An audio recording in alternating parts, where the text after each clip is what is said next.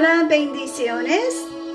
El tema de hoy es, bueno es alabarte, amén, aleluya. Y sabes, la palabra hoy se encuentra en el Salmo 92, versículo 1, y su palabra nos dice, bueno es alabarte, oh Jehová, y cantar salmo a tu nombre, oh Altísimo.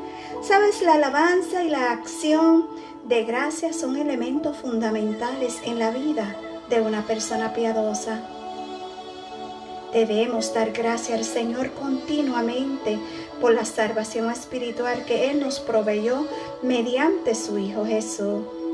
Debemos expresar gratitud por su amor, favor, fiel dirección y cuidado.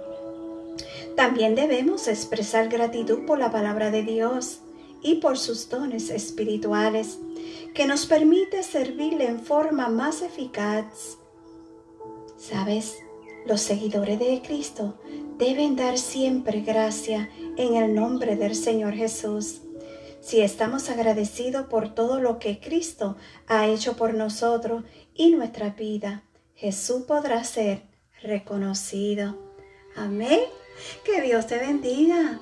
Y una vez más, gracias por escuchar un café con mi amado Dios. Shalom.